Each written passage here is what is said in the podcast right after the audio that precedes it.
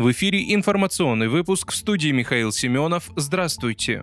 Сергей Миронов заявил, что нельзя превращать дистанционное голосование в вынужденное. Оптимизация участковых комиссий ставит граждан в неравное положение и подталкивает их к электронному голосованию. На фоне низкой явки логичнее сокращать не число участков, а количество дней для голосования. На это указал председатель партии «Справедливая Россия за правду» руководитель партийной фракции в Госдуме Сергей Миронов. Ранее ЦИК принял проект постановления, разрешающего Москве к предстоящим выборам мэра сократить более более трети избирательных участков. Из 3-4 тысяч оставить 2 тысячи. Причина решения – растущая популярность дистанционного голосования. Оптимизация УИКов позволит сэкономить бюджетные средства, ведь нагрузка на участковые избиркомы снижается, отметили в ЦИК. Если на выборах в Госдуму 2021 на один участок приходили 179 человек в день, то на муниципальных выборах 2022 года 72 человека в день. Во-первых, сравнивать кампании разного уровня не совсем корректно, а во-вторых, такой уровень явки только доказывает необходимость отказа от многодневного голосования, уверен Сергей Миронов.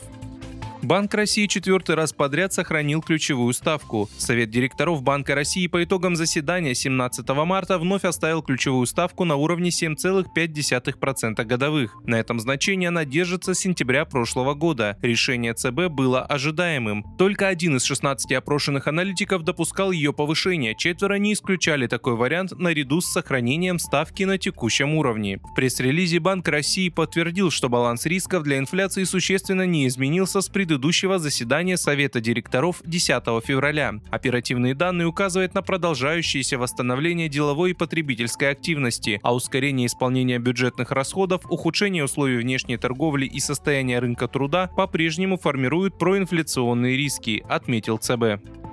Глава Минобороны Сергей Шойгу представил к наградам летчиков после инцидента с американским беспилотником МК-9 Reaper, сообщили в пресс-службе ведомства. Министерство довело до пользователей воздушного пространства границы этого района в соответствии с международными нормами. По информации военного ведомства, инцидент произошел во вторник утром в районе Крыма. Американский дрон с выключенными транспондерами летел в направлении России, нарушив границы района временного режима использования воздушного пространства, установленного в целях проведения специальной военной операции.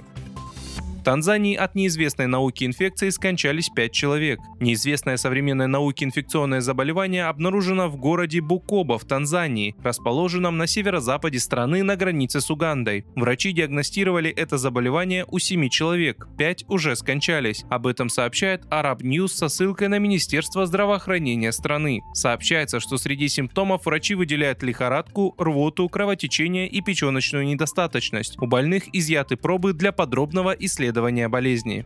Вы слушали информационный выпуск. Оставайтесь на справедливом радио.